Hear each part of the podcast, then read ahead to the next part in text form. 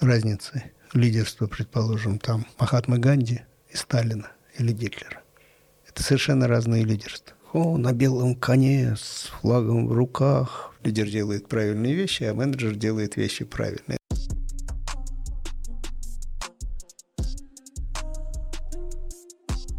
Всем привет! Это подкаст «Эксперта Патроном». Да, он у нас называется «Эксперта Патроном». А, вы, кстати, отсылку знаете? Вот именно с «Эксперта Патроном». Нет. Вот есть такой фильм Гарри Поттер, ну, книги, ну, да. Я, я знаю Гарри да, Поттера. там экспекта патронум было заклинание, которое вот вызывает патронума, да, то есть тот, кто поддерживает, защитит себя от злых сил. И мы решили, что вот когда мы будем делать подкаст про обучение, у нас будет эксперта патроном, то есть мы вызовем эксперта, который поможет сделать идеальное обучение и защитить от незнания. Ну, вот была такая метафорическая, в общем, отсылка. У нас очень часто есть, на самом деле, подкаст вот у Арзамаса, только у детского направления э, экспекта патроном, он у них так называется. Нас поначалу путали, такие, так это же про книжки там детские. Мы такие, нет, это чуть-чуть про другое, про корпоративные книжки. Вот. Но в целом приветствуем наших слушателей, наших зрителей. И мы продолжаем наш третий сезон. Э, в этом сезоне мы разговариваем э, по-прежнему про проектирование обучения, про проектирование образовательных проектов. Сегодня в гости мы позвали Максима Киселева, PhD, э, психолога и директора по всем проектам в Сберуниверситете, которые касаются лидерства и мягких навыков. Максим, здравствуйте. Добрый день. Мы вас сегодня позвали, конечно же, поговорить на тему лидерства. Почему на тему лидерства? Потому что у нас есть такая небольшая гипотеза, что в текущем году, да вообще за последние, наверное, пару лет, мы немножко в корпоративном обучении потеряли фокус тому, как обучать этой сложной компетенции. И там есть очень много вопросов, кого обучать, как обучать, кому обучать. И вот для того, чтобы сегодня разобраться в этом вопросе, как в корпоративных университетах, а может быть не только в корпоративных университетах, в вузах, в школах, как обучать этому сложному навыку. Но прежде чем э, перейти к обсуждению, я, наверное, хотела бы вас спросить, какие курсы, какие программы вы, как ученик, проходили в последнее время? Были ли какие-то запоминающиеся вещи, которые вы бы хотели например, потом перенести в свои программы. Может быть, вам запомнились какие-то конкретные обучающие моменты, фишки, а может быть, вам вообще ничего не понравилось, и вы скажете, ну, проектировать надо вообще по-другому. Вот можете здесь поделиться своим опытом как ученика? Отличный вопрос, спасибо. Я все время чему-нибудь учусь, но э, мой подход таков, что мы не можем останавливаться в развитии никогда. К моему сожалению, времени на то, чтобы учиться более системно, сейчас брать какие-то большие курсы и так дальше, ну, у меня не хватает, по-честному. Но при этом я постоянно сам слушаю образовательные какие-то курсы короткие, какие-то подкасты и слушаю с большим удовольствием тех людей, которые мне нравятся как спикеры и в области которых я не настолько э, сведущ, предположим, как в своей психологии. И одним из таких людей, безусловно, является Александр Александрович Аузан, которого я очень люблю слушать, как считаю нашего очень большого, очень здравомыслящего экономиста, и мне очень импонирует а, и контент, и подача, с которой он это делает. Но вот вы тоже обращаете да, внимание на э, именно подачу, то есть это не Безусловно. остается... Безусловно, но я не могу не обращать внимания на подачу, потому что это часть того, чему я сам учу, да, и э, потому что подача на самом деле она может как полностью убить содержание чего-то, так и наоборот сделать его абсолютно доступным, доходчивым и самое главное интригующе интересным. То есть это очень важный момент такой. Вот. Я с большим... Многих, э, кого я слушаю, ну, я думаю, что их все просто на свете знают. Там Татьяну Черниговскую, э, которая, несмотря на в общем, мою, наверное, профессиональную подготовленность и бэкграунд даже в клинической психологии остается для меня, безусловно, одним из тех людей, э, кого мне всегда интересно слушать. Совсем недавно, ведя и, ну, собственно, будучи ответственным за одну из программ для одной из губернаторских команд в Сберуниверситете, я с удовольствием слушал других спикеров, таких как Василий Ключерев, который, собственно, наш тоже известный очень нейрофизиолог из э, Вышки, директор центра э, в Высшей школе экономики. И всегда для себя, конечно же, выношу что-то, что позволяет мне, может быть, сделать э, какие-то вещи, которые делаю сам, еще более наверное, интересными и практически более полезными для моих слушателей.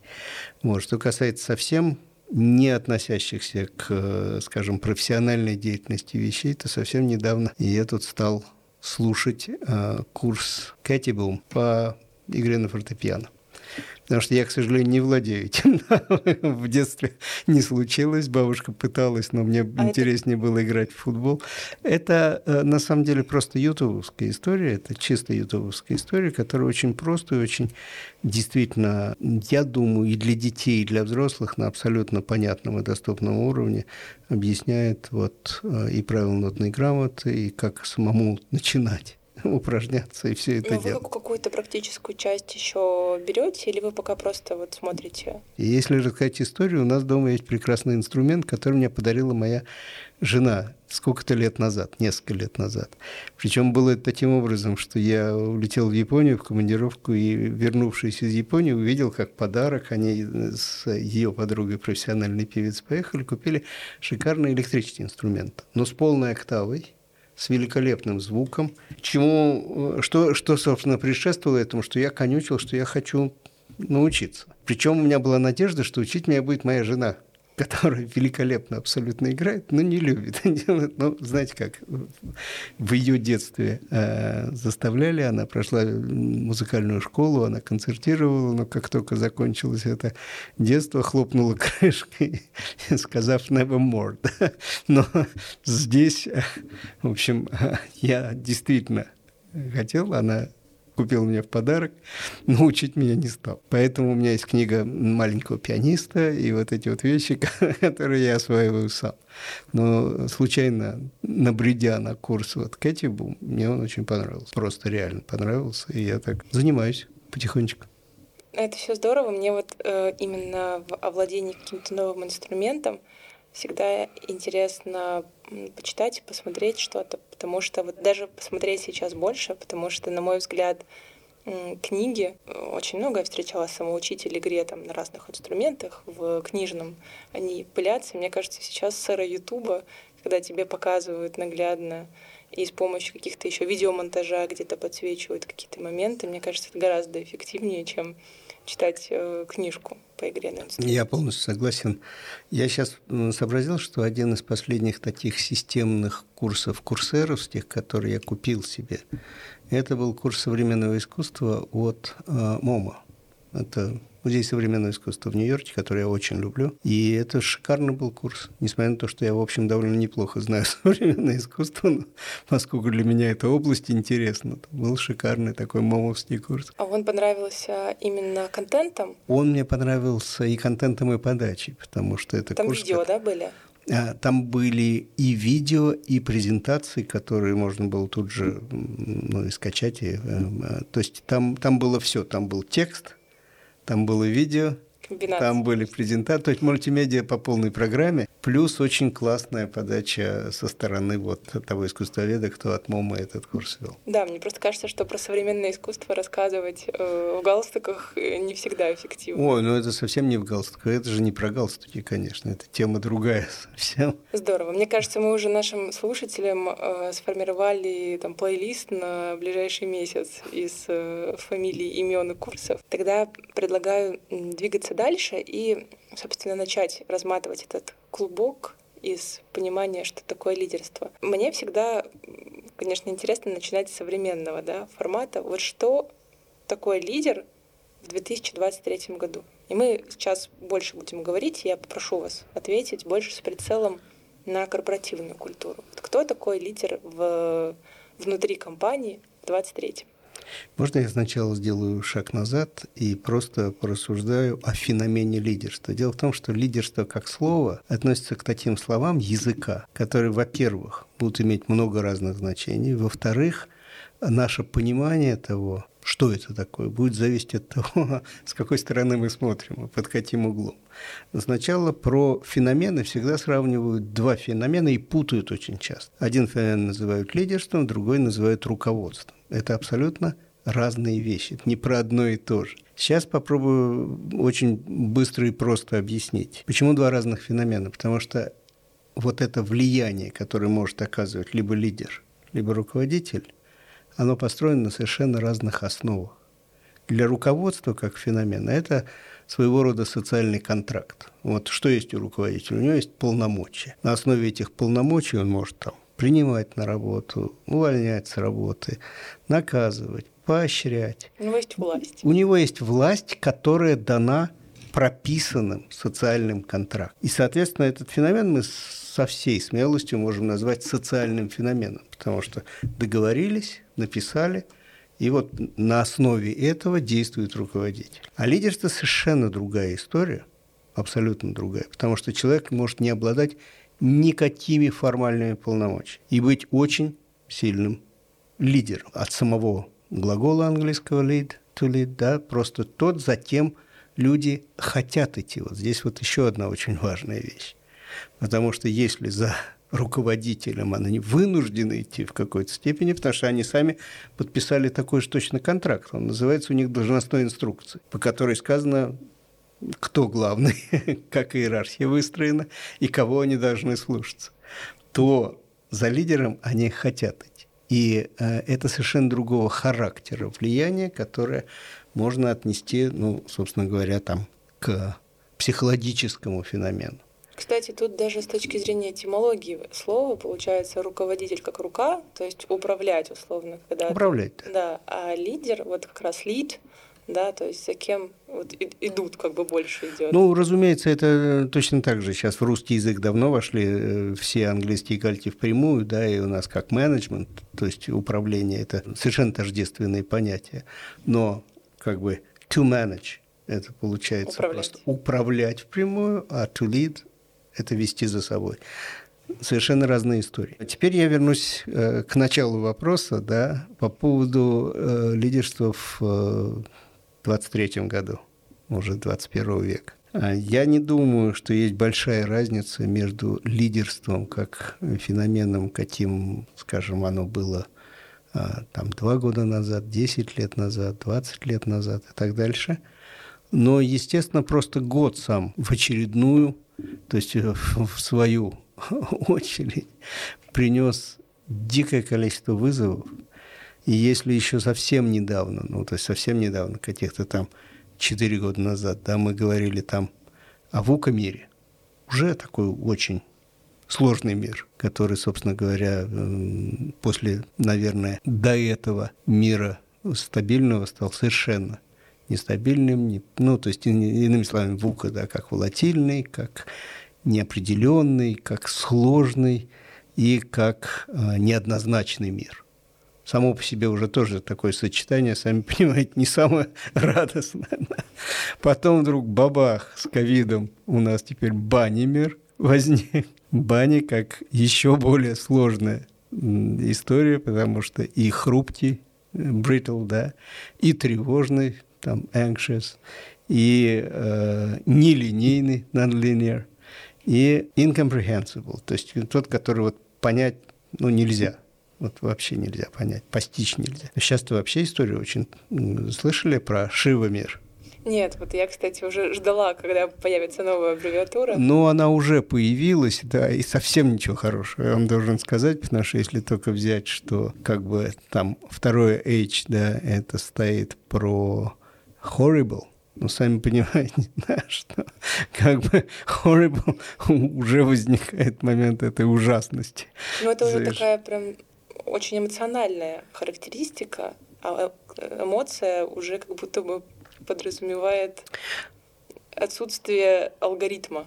Ну, я согласен, да. Э, люди реагируют на события в первую очередь эмоционально, просто потому что эмоции наши, они гораздо э, сильнее, несопоставимо энергичнее и быстрее, чем там, наши соображения, да, на, то, что приводит нас к каким-то умозаключениям. И поэтому, конечно, события сами 23 -го года, они 22 -го года, сори, 22 -го года, они очень сильно ну, реально не только для тех, кто в России, для тех во всем мире очень сильно изменили представление о происходящем в целом. Даже, к сожалению, там СВО и все, что с этим связано, очень сильно изменило представление людей даже о собственной безопасности и о безопасности, если хотите, там планеты в целом. Ну, здесь мы далеко с вами уйдем просто, но э, возвращаясь к лидерству, которое вот лидерство, скажем, в текущем времени, да, просто неопределенность очень выросла.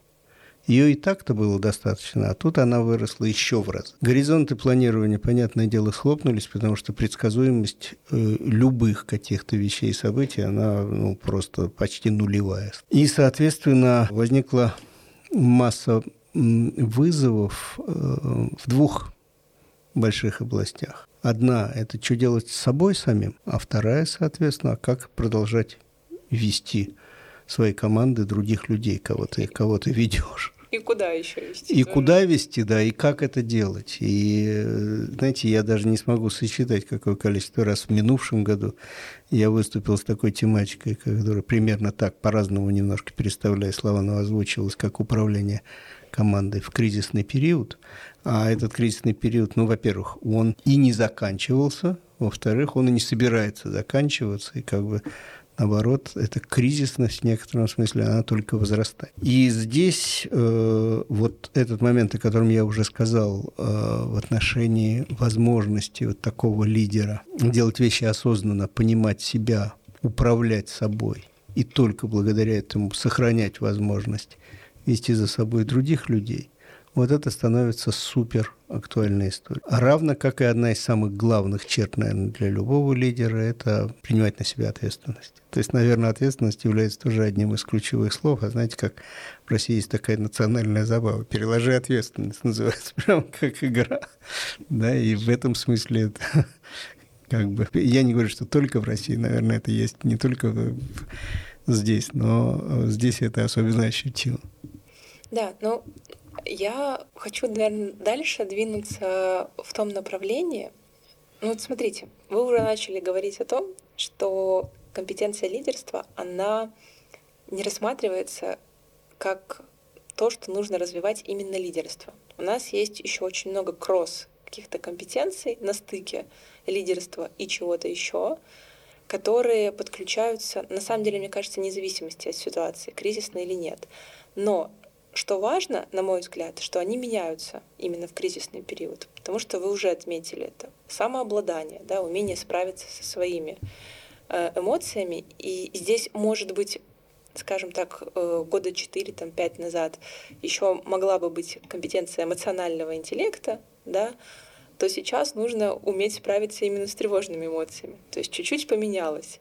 И вот можем ли мы, например, порассуждать, как какие еще у нас компетенции могут на стыке лидерства находиться, потому что кажется, что когда мы говорим об обучении лидеров там, и в кризисные да, периоды, и в кризисные времена, оно здесь, конечно, именно кризисное добавляется не столько для того, чтобы подчеркнуть кризисность, а чтобы еще подсветить смену некоторых ну, побочных, второстепенных компетенций, которые помогают лидеру сохранять свое лидерство.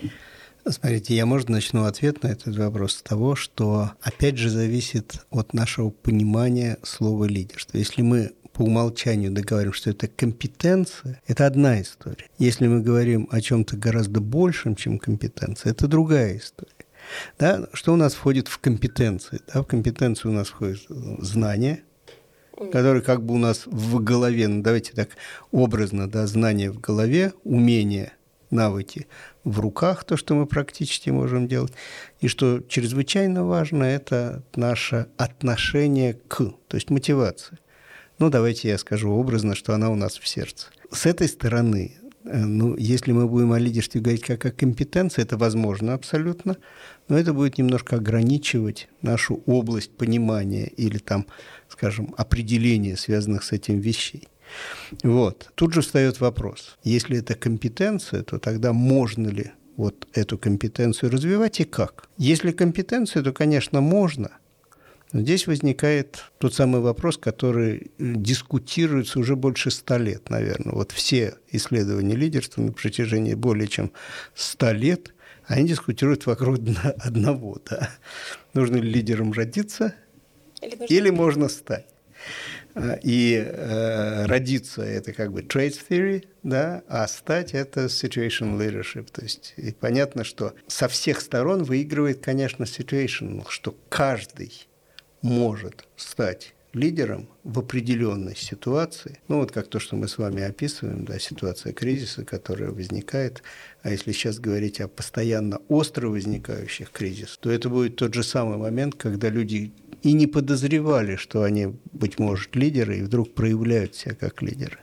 Вторая вещь э, здесь о входящих или вводных прочих, ну, скажем так, компетенциях, если мы лидерство обозначим как метакомпетенцию, то какие еще вещи в него входят для того, чтобы в совокупности человек мог хорошо вести за собой других людей.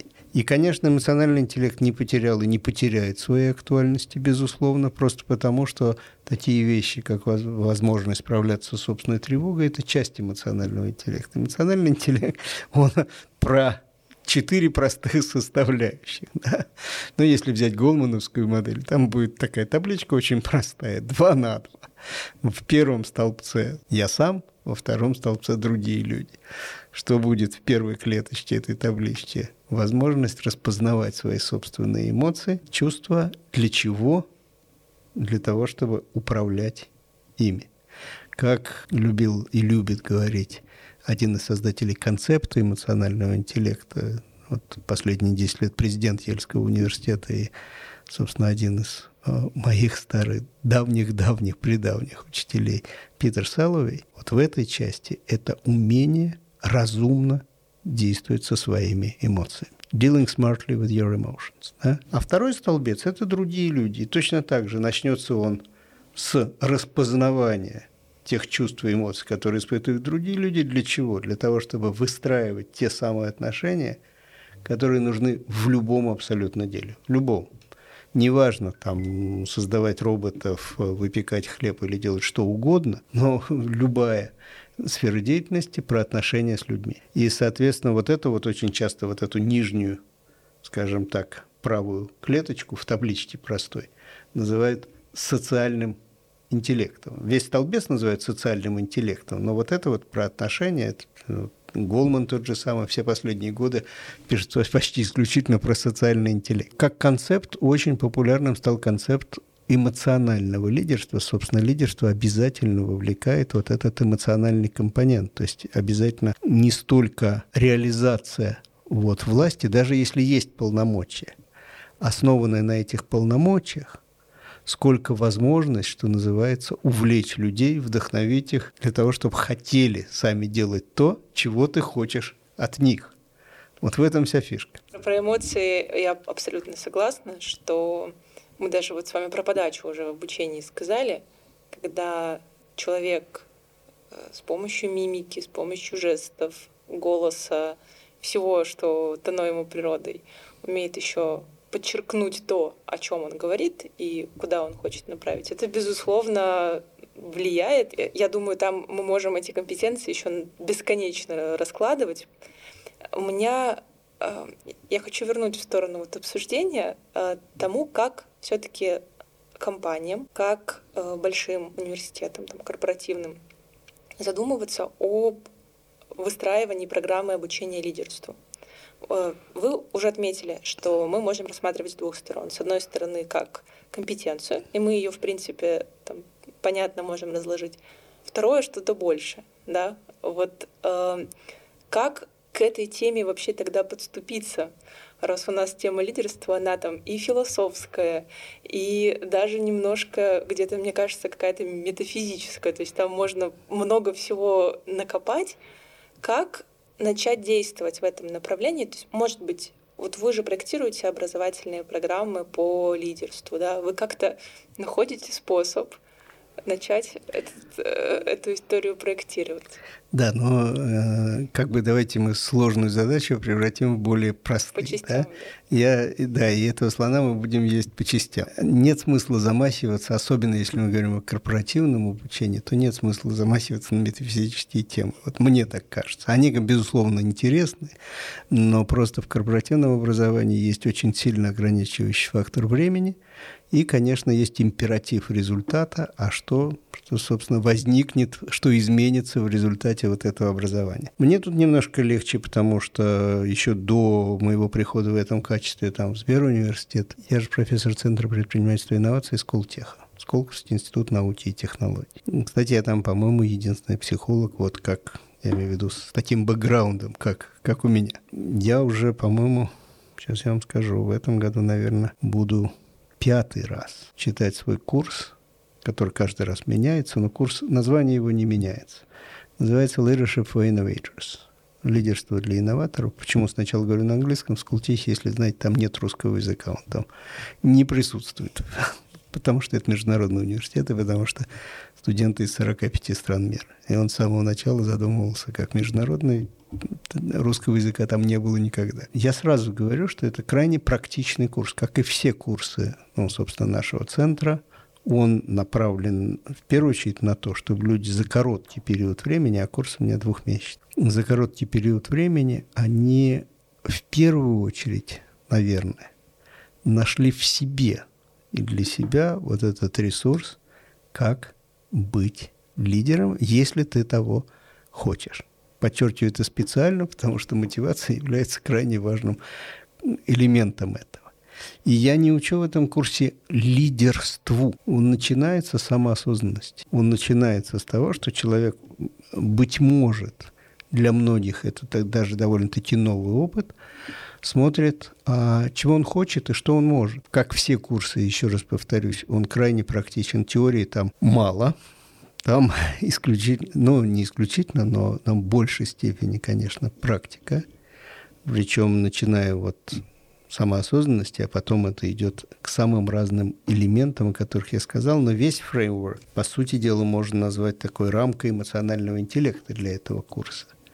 Потому что, не буду повторяться, но все начинается с того, что ты учишься посмотреть в себя и э, понять, что сам испытываешь. Э, естественно, его непреложной частью, естественно, является управление стрессом или ну, такой популярный да, стресс-менеджмент, как справляться с самыми разными жизненными ситуациями и каким образом делать так, чтобы сохранять вот этот самый ресурс. Имея в виду там три энергии, ну так в общем виде, которыми мы пользуемся да, энергию тела, энергию эмоций и энергию разума. Три таких вещи, которые, собственно, и позволяют нам каждодневно действовать. Этот же курс, естественно, включает и коммуникации лидера, то есть то, чему можно, ну и, конечно, нужно учить, потому что, ну, собственно, как мы влияем на других людей, мы влияем коммуникациями только через это. У нас нет других инструментов. Поэтому э, сделаю вот совсем долгую историю, совсем короткой, скажу, что с моей точки зрения учить надо не лидерству, не теории того, а как это вообще может происходить. Хотя это интересно. Там интересно Макса Вебера читать основы, да, там про разные типы власти, разные типы влияния. Мы очень любим разговаривать про харизму, харизматический тип лидерства, хотя очень многие расширили понимание этого до таких пределов, что там что угодно уже сейчас начинает восприниматься как харизматическое, хотя на самом деле это, конечно, не так. Вот, а, но а, речь идет о том, чтобы человек, а, еще раз, нашел в себе вот эти возможности и ресурсы для того, чтобы быть лидером. И понял, что в тех ситуациях, когда он этого захочет, он может действовать так-то и так-то, и тогда это будет оказывать определенного рода вот это самое влияние на других людей. То есть я правильно понимаю, что большая часть это такое ну, человекоцентричное Абсолютно. Обучение. Абсолютно. Это человекоцентричное обучение, и это практика, в том числе командная. Но смотрите, конечно, названо интригующее лидерство для инноваторов – А почему так? Потому что, ну, и Центр наш предпринимательства и инноваций, я один из профессоров нашего главного для магистрантов, наверное, вводного такого курса, который называется Innovation Workshop, где опять-таки моя ответственность это вот а, не hard skills, а то, что касается лидерства, работы в команде. Но давайте так, big four C's, да, то есть большие четыре C 21 века, для нас это большие 4 К, да, критическое мышление, креативность, коллаборация и коммуникация. Вот. Почему работа в команде? Потому что, ну, если мы говорим об инновациях, они точно не создаются в одиночку, вот стопроцентно. И точно нуждаются в том, чтобы была команда, а если ты лидер, то вот тебе те стилы, те, вот тебе те практически полезные технологии, которыми ты можешь пользоваться. Да, у нас, кстати, был выпуск подкаста. Мы очень часто вспоминаем про креативное мышление. Такая тоже оказалась э, очень необычная тема. И мы с Мишей Герасимовым разговаривали, который вот в Most Creative Camp работает по поводу mm-hmm. того, как эту компетенцию, как ее воспринимать. Похожая немножко история. Но у меня сразу же, когда вы сказали этот тезис, что лидерство... Ну, вернее, хочется мне сразу задать вопрос. Вот лидерство — это то, с чем нужно родиться, вот с этой мотивацией, да, внутренней, потому что вы говорите, что все зависит от человека. Человек сам в себе должен найти силы, да, э, найти ресурсы, э, стать лидером, то есть прийти к этому. Научить его какому-то заданному алгоритму не получится. Тогда получается, что лидерство — это все таки то, с чем человек должен родиться, и в рамках обучения можно помочь ему раскрыться — или это то, чему можно научиться? Мы пришли к этому метафизическому вопросу. Здесь интересно вот посмотреть, от чего вы отталкиваетесь. Ну, давайте я оттолкнусь от совсем широкой платформы и сразу скажу по-честному, что мы не рождаемся теми, тем становимся. Точка. Вот дискуссия, кто мы, nature, nurture, безусловно, выигрывает в пользу социализации и nurture, да? Почему? Есть этому сугубо научные подтверждения, их, кстати, довольно-таки много. И, наверное, все мы очень любим там прекрасный киплинговский э, Маугли, киплинговского. Но в реальности дети Маугли, которые действительно оказывались вот в этот сензитивный период формирования мозга и сознания – в окружении животных, они людьми не могли потом стать никогда, несмотря на то, что они получили абсолютно человеческие гены от своих родителей но просто не сформировался вовремя язык, мозг и сознание. И, соответственно, был пропущен вот этот сензитивный период, от которого уже не было обратного пути. Точно так же никто не рождается лидером. Да, могут быть предпосылки определенные. Как ни странно, там есть исторически есть целый ряд там великих лидеров эпилептиков. Он там э, Наполеон, предположим, да, как эпилептик. Он, у него была так называемая травматическая эпилепсия. То есть э, чем отличается? То есть если Петр I генетически получил свою эпилепсию, то Наполеон получил ее травматически, он просто ударился головой младенцем, и у него возникает очаг возбуждения, который связан потом с последующими эпилептическими проявлениями. Да? Но понятно, что вот эти исторические эпилепсии, там Юлий Цезарь или Александр Македонский, или там Петр I, Наполеон, они обладали какими-то чертами, которые позволяли им быть очень сильными лидерами, но какого рода? Совсем не того, который мы назвали бы сейчас позитивным лидерством, таким, совсем не то, что мы разумеем под лидерством в 21 веке. Да? Они просто могли идти к своим целям через что угодно и подчинять людей своей воле, вместе с ними достигать этих целей. Там я родился и вырос в Питере, это мой любимый город, и, и останется, и всегда будет самым любимым. Несмотря на то, что я был в безумном количестве городов мира, да, но для меня все равно самый красивый и самый мой. Но я знаю отлично всю историю Питера, я знаю, как Петр строил город на костях. Ну, фактически. У него была цель, он шел к ней не останавливаясь, его ничто не могло сдержать. Но вернусь к вопросу самому, метафизическому вопросу. Нет, лидерами не рождаются.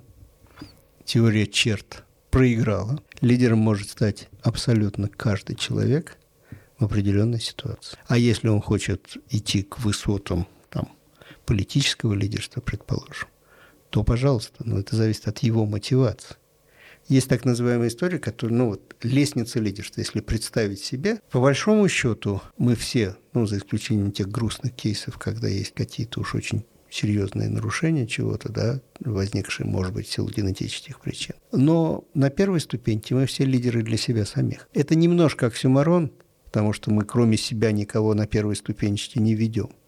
Но вот как раз это первая ступенечка, а ты разберись, кто ты, чего ты хочешь, что ты можешь. И это, э, с этого начинается последующее лидерство. Если идем на ступенечку выше, давай будешь вести кого-то, кроме себя. Свою семью, свою маленькую команду.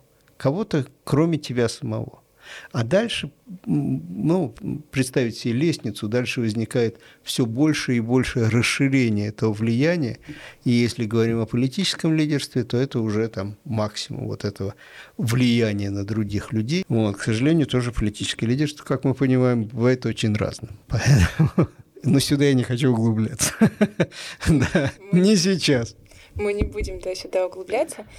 Ну, получается, первое, э, если мы отталкиваемся от того тезиса, что лидерству можно научить, нам нужно понять, да, как это сделать. Кажется, что первый вопрос, который мы тоже уже обсудили, это нужно эту компетенцию постараться все равно как-то оформить. Мы уже вот про разные стили лидерства поговорили, да, что, ну, скорее всего, учить тоже можно быть э, разным лидером. Хотела сказать пример, когда вы говорили об командной вот этой составляющей. На самом деле бывают такие случаи, когда компаниям нужно, э, нужны лидеры-одиночки, то есть нужны как раз э, тот тип людей, который будет условно всех вдохновлять, зажигать и, в принципе, выстраивать работу. Да? То есть, э, может быть, нужен лидер, который, в принципе, может потянуть на себе какой-то отдел. Такое тоже бывает. Вот стартапы, они же тоже начинаются с условно там, одного лидера, который какую-то идею себе придумал, там, декомпозировал и пошел с ней набирать инвесторов и прочее. То есть кажется, что лидерство, оно может быть и командным, и индивидуальным, и там очень много может быть разных прилагательных. То есть вроде бы кажется, что нужно начать с того, чтобы определиться, какой лидер нужен внутри компании, да, потому что это могут быть разные наборы. Второе, мы уже поняли, что лидерство — это набор все равно компетенций. Неважно, как мы подходим к этому вопросу, но кажется, что шаг два — это не, э, не уникальный какой-то сейчас будет э, чек-лист, который, по которому нужно идти, да, чтобы сформировать. Но я пытаюсь просто такие вот э, делать четкие хотя бы какие-то очерченные зоны, чтобы те компании, э, те люди, которые задумываются о том, как даже для себя это сформировать, могли чуть-чуть декомпозировать эту историю. И вот кажется, что вот как раз шаг э, следующий — это поговорить о том, из чего состоит эта компетенция. Да? Вот кто такой лидер. Мы уже с вами сказали про слово «власть». Да, то есть это все равно вести за собой, управлять, это коммуникация. И там вот 4К, наверное, мне кажется, очень хорошо подходит на ту историю, на которую нужно обратить внимание. То есть, допустим, даже если ты пытаешься для себя сформировать какую-то программу обучения.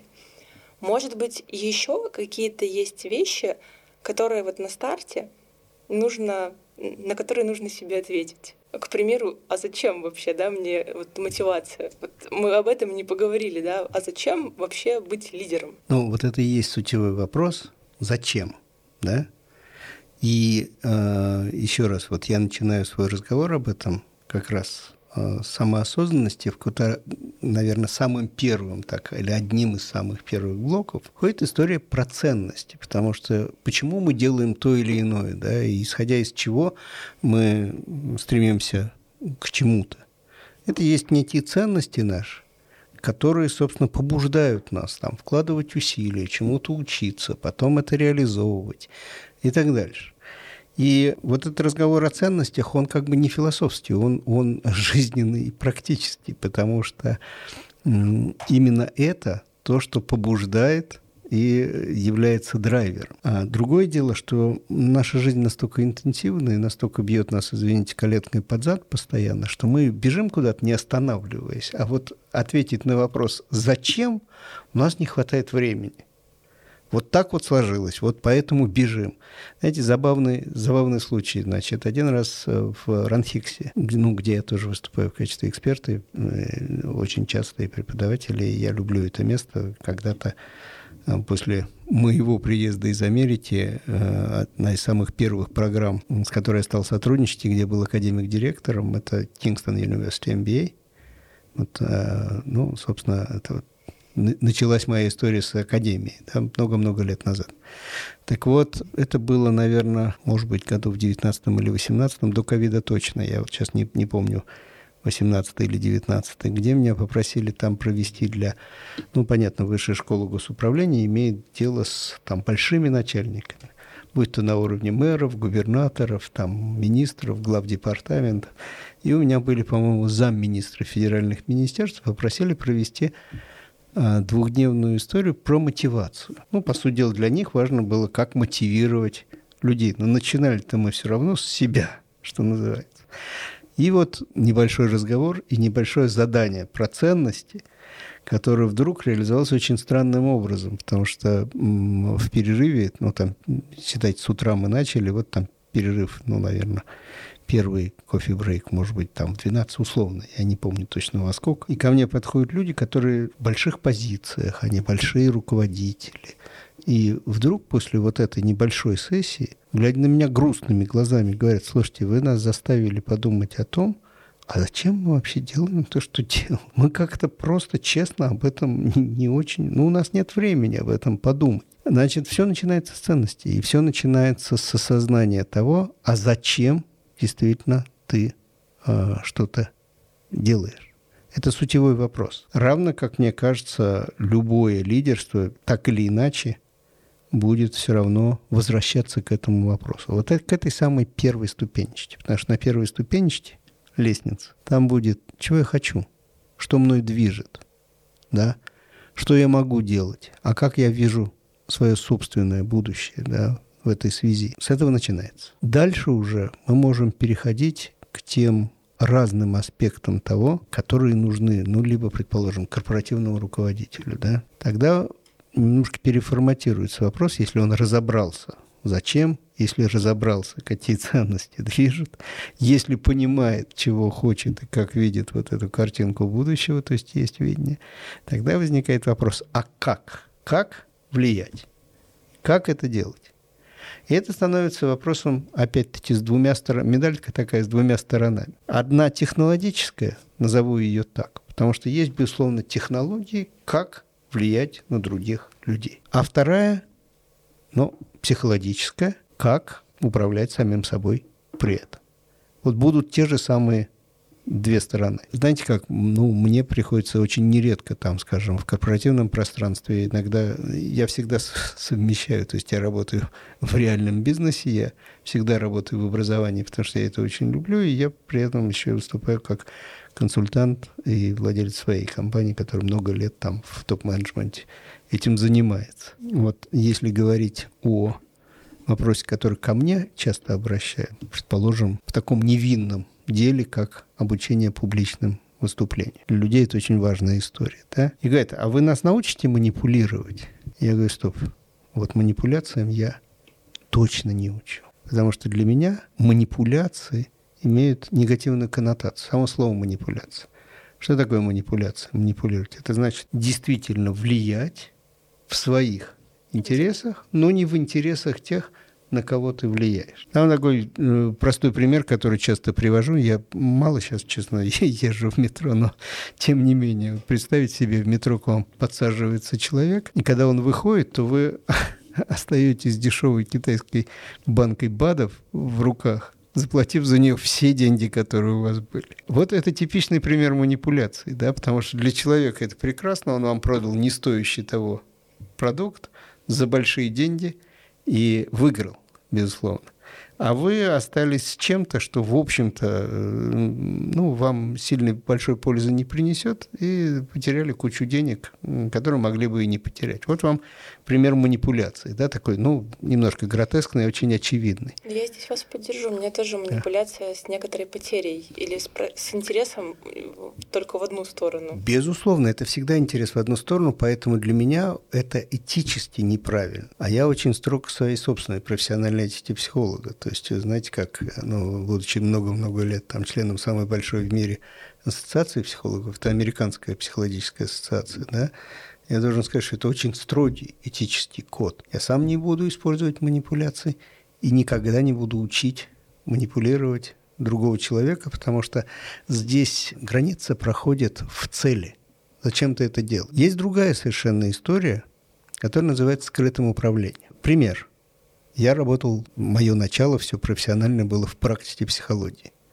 То есть я учился на психфаке МГУ, но уже тогда днем учился, вечером работал, занимался лженаукой. Это была психосоматика. Тогда это была, вот не поверите, лженаука. Сейчас только ленивый не, не говорит, да? А тогда это все было от лукавого. В принципе, если к практикующему психологу приходит человек с проблемами, а, собственно, к психологу приходит с проблемами. Слава богу, стали больше приходить, там и сейчас вообще запрос на э, психологию вырос кратно просто. То есть сейчас бумит рынок психологических услуг. Но если психолог не будет использовать скрытое управление, он не сможет помочь. Он будет использовать для того, чтобы помочь. Цель совершенно другая. Не в своих интересах, а в интересах того, кто к нему обратился. Вот, поэтому здесь точно так же я студентам своим говорю, Ребят, я ни в коем случае не учу вас манипулировать сознанием других людей, когда вам нужно донести все прекрасности с вашего проекта до аудитории, предположим.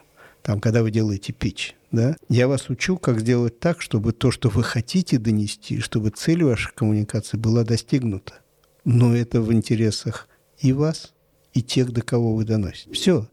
Но смотрите, вот если говорить о тех технологиях, в которых мы можем обучать лидерству, то мне кажется, в основе стоит вот эта вот самая ценностная история. Хорошо или плохо, правильно или неправильно. Потому что мы с вами тоже понимаем, что есть совершенно разные типы лидеров. Я всегда использую пример тоже. Озадачиваю студентов разницы лидерства, предположим, там Махатма Ганди и Сталина или Гитлера.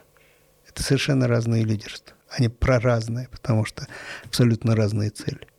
И совершенно разная ценностная основа такие, такие лидеры с безумными идеями принесли немеренное количество бед человечеству просто.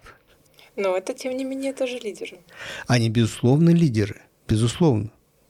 Но встает вопрос, вот на основе чего и э, ведя к чему? Да, вот э, это очень хороший вопрос. Ведя к чему и какие у этого... Вот вопрос ценности, мне кажется, это то, что упускают всегда.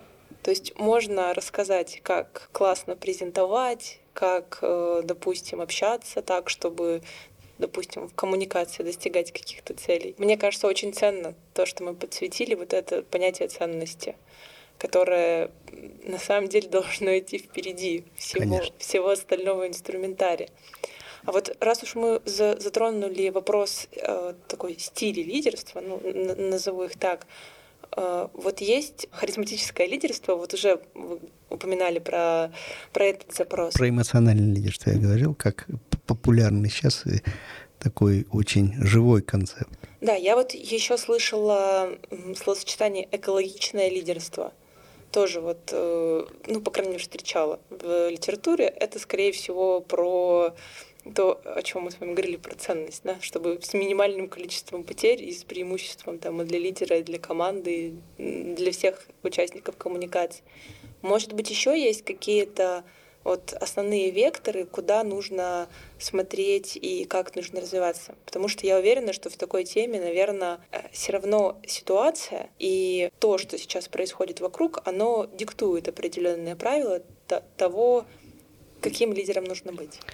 Конечно. И потом э, вообще само понимание лидерства вот в последние, там, условно говоря, лет 50, оно очень сильно поменялось. Потому что если раньше э, даже ассоциация с лидерством в первую очередь была с политическим и военным лидерством, да, и лидер воспринимался как, о, на белом коне, с флагом в руках, все за мной, вот так, то эта история очень сильно изменилась. И вот, наверное, наиболее популярной сейчас э, такой темой вот в корпоративном лидерстве является так называемый agile leadership, то есть гибкое лидерство.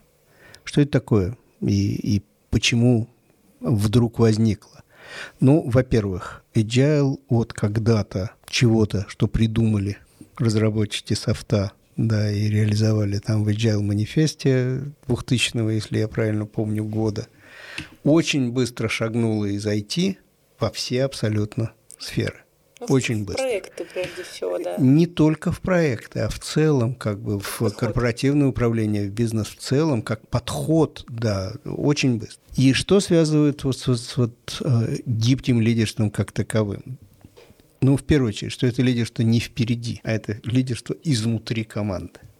Вот это колоссальная разница. Не ведя за собой, вот, будучи на белом коне, а один из команды – и тот, кто лидирует изнутри команды, беря на себя в первую очередь главную роль и координатора, и вдохновителя. То есть это не, не исключает всех других вот этих лидерских главных ролей. Вдохновлять, воодушевлять, делать правильные вещи. Это я назад к великой цитате Друтера, чем отличается лидер от менеджера. Помните, да? То есть лидер делает правильные вещи, а менеджер делает вещи правильно. Это совершенно две разных парадигмы абсолютно.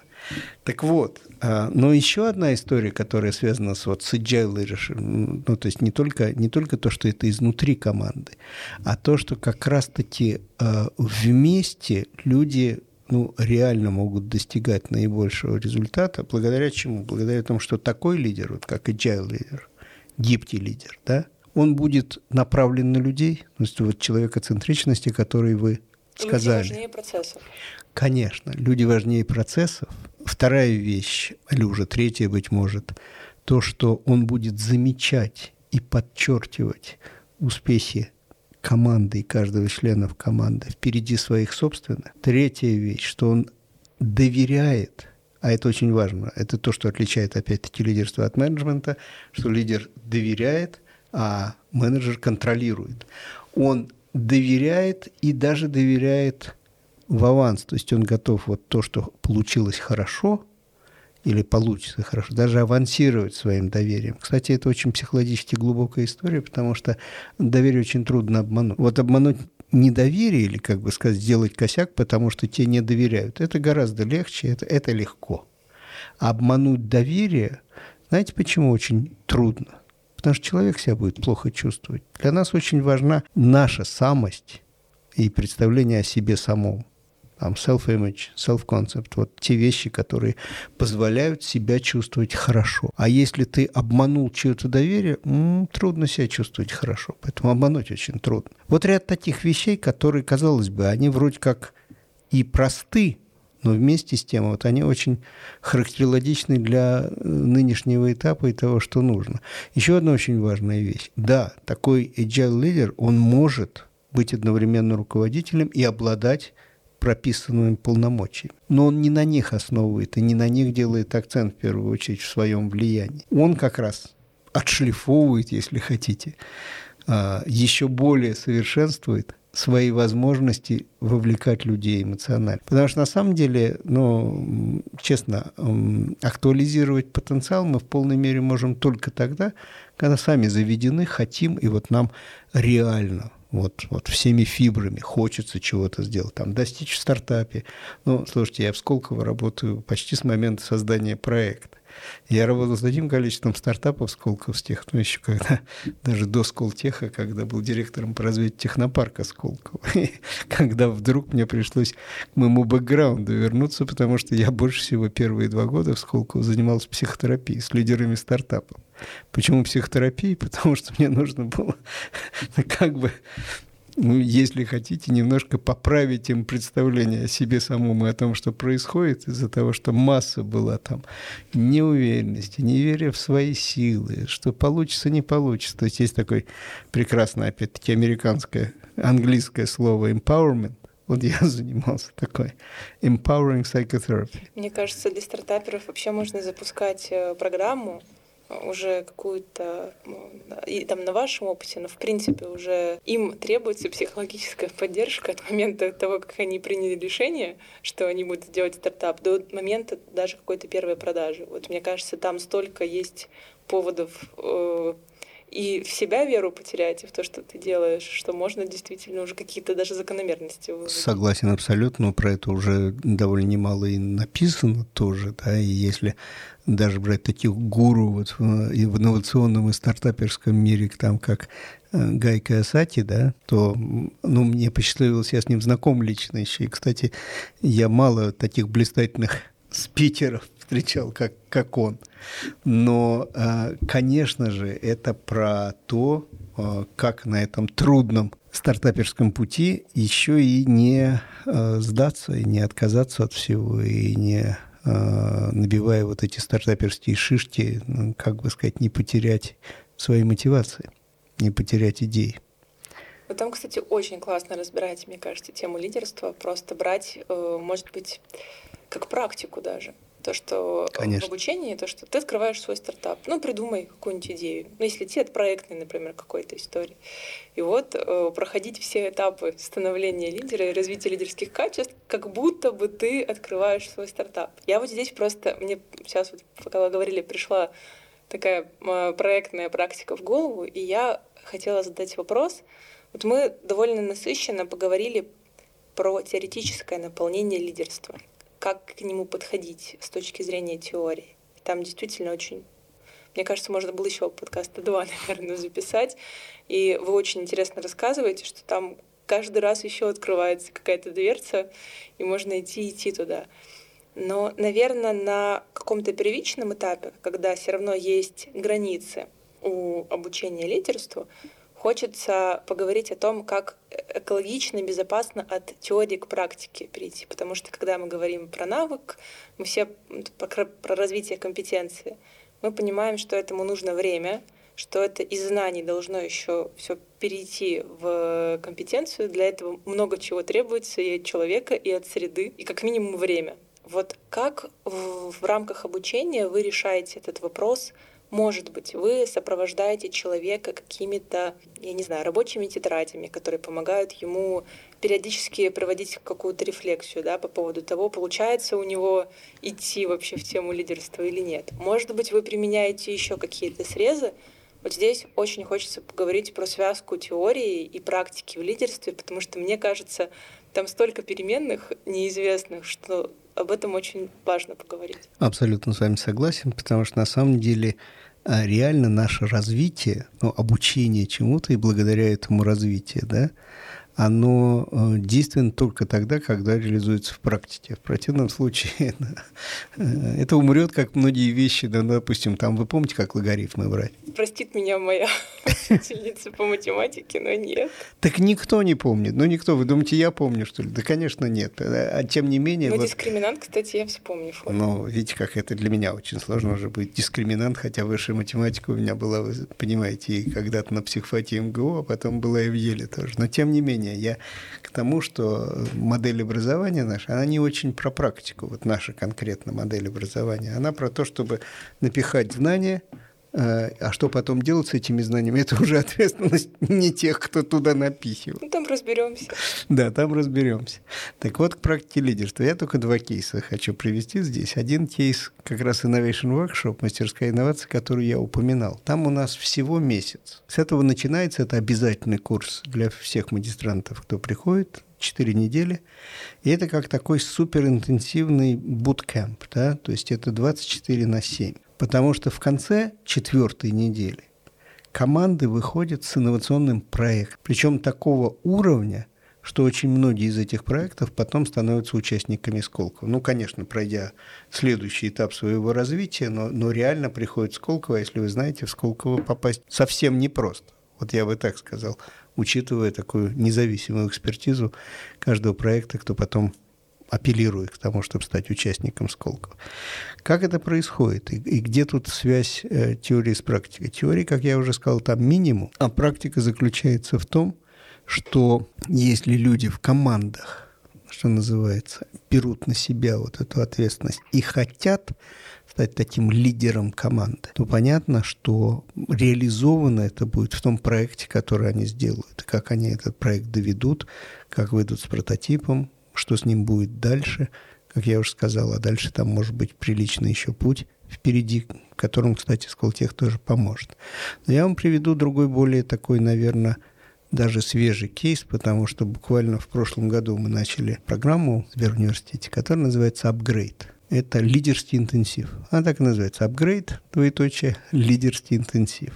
Это программа для э, внешних клиентов, то есть для рынка. И там э, у нас попадают как бы, ну, CEO минус один, вот такой высокий уровень менеджмента, причем география всей страны, от Калининграда до Владивостока. В чем, наверное, вот такая практическая суть этой программы. Э, она трехмесячная и включает три очных модуля. Когда люди приезжают в кампус Сберуниверситета и очень интенсивно, там два с половиной дня а, идет только практика. Только практика. Практика чего? Того, что мы обсуждали в отношении лидерства. Там, скажем, я отвечаю за ту историю, которая связана с эмоциональным интеллектом и а, нахождением в ресурсе и поддержкой этого ресурса. Мои коллеги будут работать над другими вещами, которые являются необходимыми, скажем, составляющими лидерства. Вот понимание лидерского стиля. Что такое лидерский стиль? Причем так, лидерский стиль э, как бы может быть, что называется, разным в разных ситуациях, потому что, конечно, мы говорим о том, что коучинговый стиль или вот этот гибкое лидерство – это наилучшее, что сейчас может быть, что людей будет действительно мотивировать и так дальше. Но представьте себе ситуацию, когда там, вы на яхте, скажем, яхта попадает в шторм, и какой тут к черту там демократический или коучинговый стиль, да? Только авторитарный, другого там быть не может, потому что в противном случае все потонут. Поэтому мы, и это те вещи, которые мы практикуем – то есть это, это не про теорию там будет, а исключительно про практику, когда разыгрывают разные ситуации, ну, вот, предположим, в отношении лидерских стилей, когда э, в том, что я преподаю в рамках этого курса, мы просто практики делаем, причем практики управления, скажем, своими эмоциями или э, практики стресс-менеджмента. Это практики, это про практики.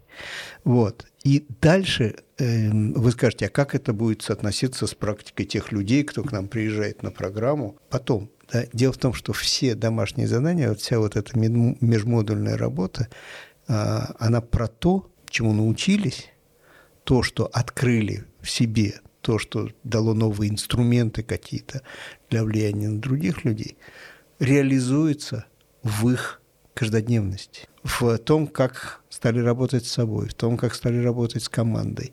И только на вот этой очень интенсивной постоянной обратной связи по, э, скажем, выполненным заданиям, по тому, что им довольно много приходится делать. Я скажу, интенсивный курс, он и есть интенсивный курс. Там вот так вот просто на бачку не, не полежишь. да? Судя по тому, э, что мы получаем в обратной связи, сейчас у нас начинается вот, начался уже третий поток вот этой программы, да, а люди действительно за три месяца ну, очень сильно совершенствуются и развиваются именно в отношении лидерства как такового, собственного лидера. Именно потому, что практика постоянно. Ну, там еще одним очень важным моментом является то, что мы выстраиваем так взаимодействие внутри вот этой не очень большой группы. Ну, 40-40-50 человек. И этот активнейший нетворкинг и активная обратная связь между самими членами группы – это очень действенный инструмент, механизм для того, чтобы совершенствоваться. Да, я вот как раз хотела отметить, что может быть разрыв между тем, что даже если есть практика, практика происходит в безопасной среде.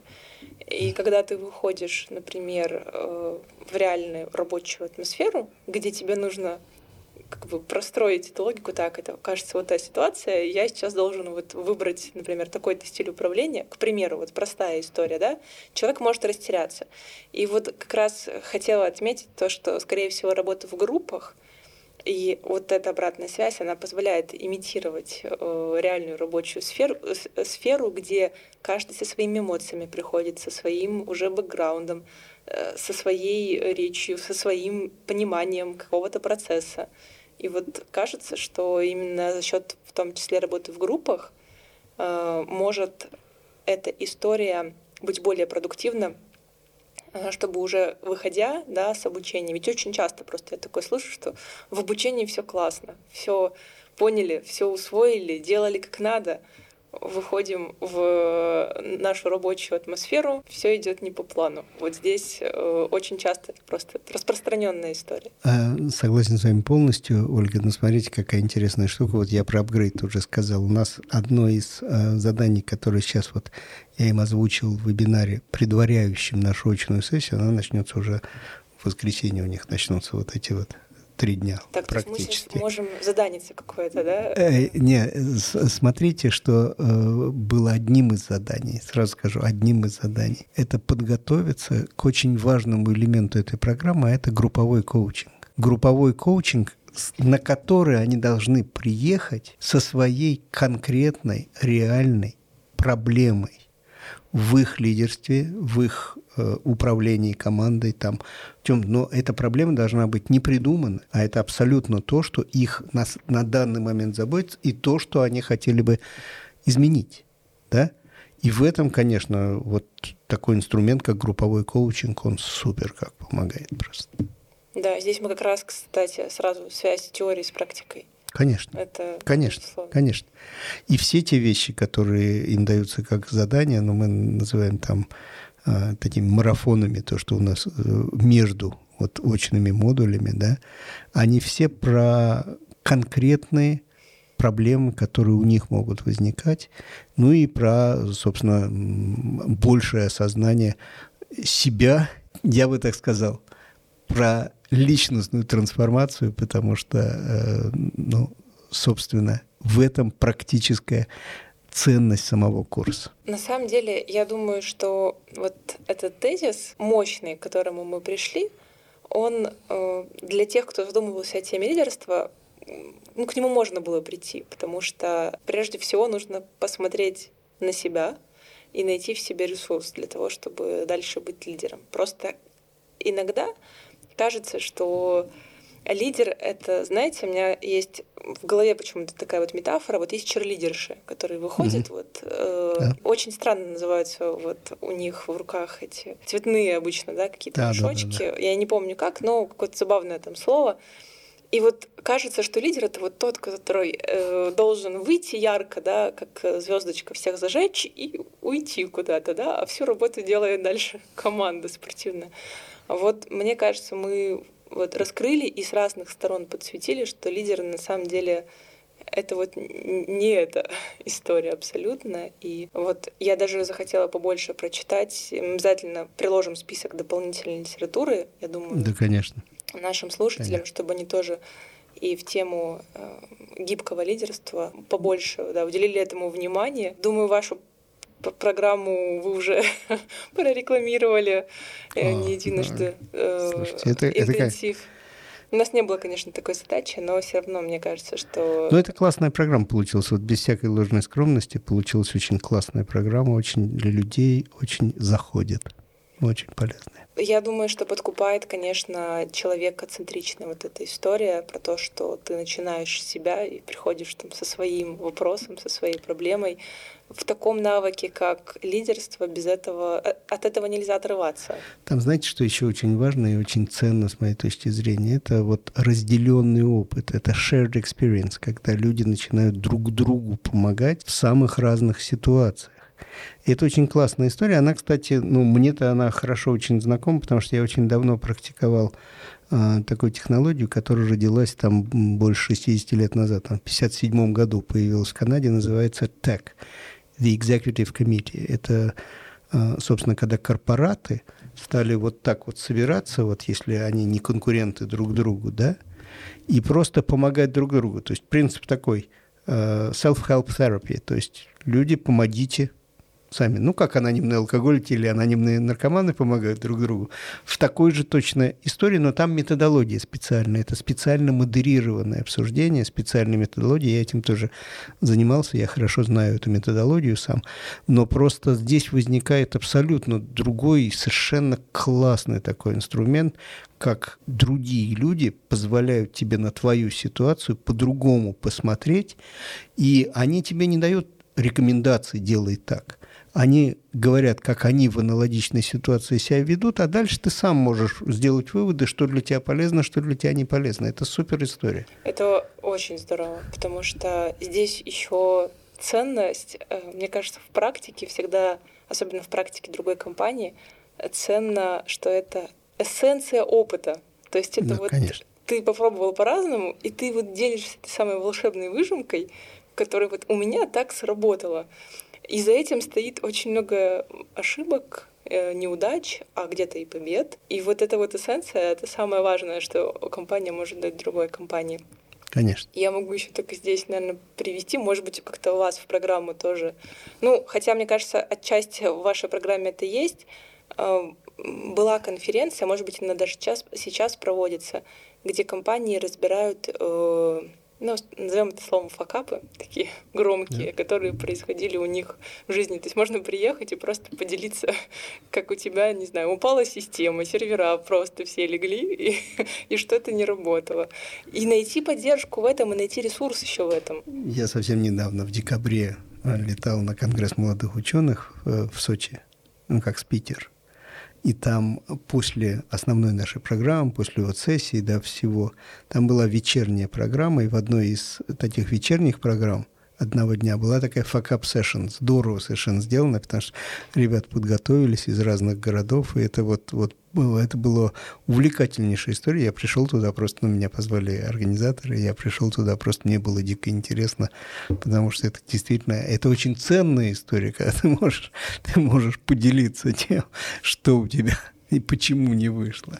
А для других это, ну, что называется, на заметку. Ну, это хорошо, если люди на чужих ошибках. О, это здорово. И еще очень здорово, когда люди, вот как вот пример, который в Сочи произошел, там молодые ученые, да, ну это же конгресс молодых ученых, и когда они сами смогли к своим собственным факапам отнестись весело, да, то есть с юмором, а, а, это, это очень важно. Я всегда студентам говорю, не надо все делать там, смертельно серьезно, потому что если ты к себе можешь отнестись с иронией, у тебя все получится. Ну, то есть не относись к себе сначала смертельно серьезно. Мне кажется, прекрасное завершение нашей темы.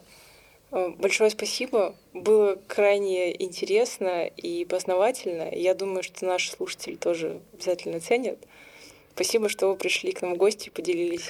Спасибо, был очень рад. Давайте вместе делать мир лучше. Так что спасибо, спасибо. вам. Спасибо большое. Это был подкаст «Эксперты патроном». Всем пока.